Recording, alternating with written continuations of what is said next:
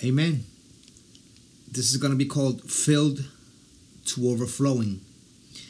May the God of hope fill you with all joy and peace in believing, so that you may overflow with hope by the power of the Holy Spirit.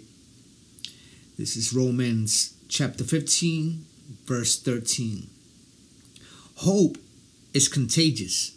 When hope starts to show in someone, it can't be held back from spreading to others.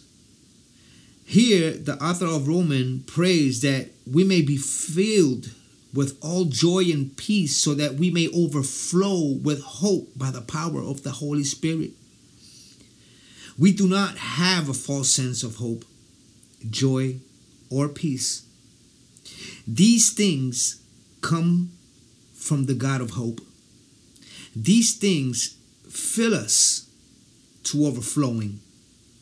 And we don't store hope only for ourselves, it is to overflow to those around us by the power of the Holy Spirit.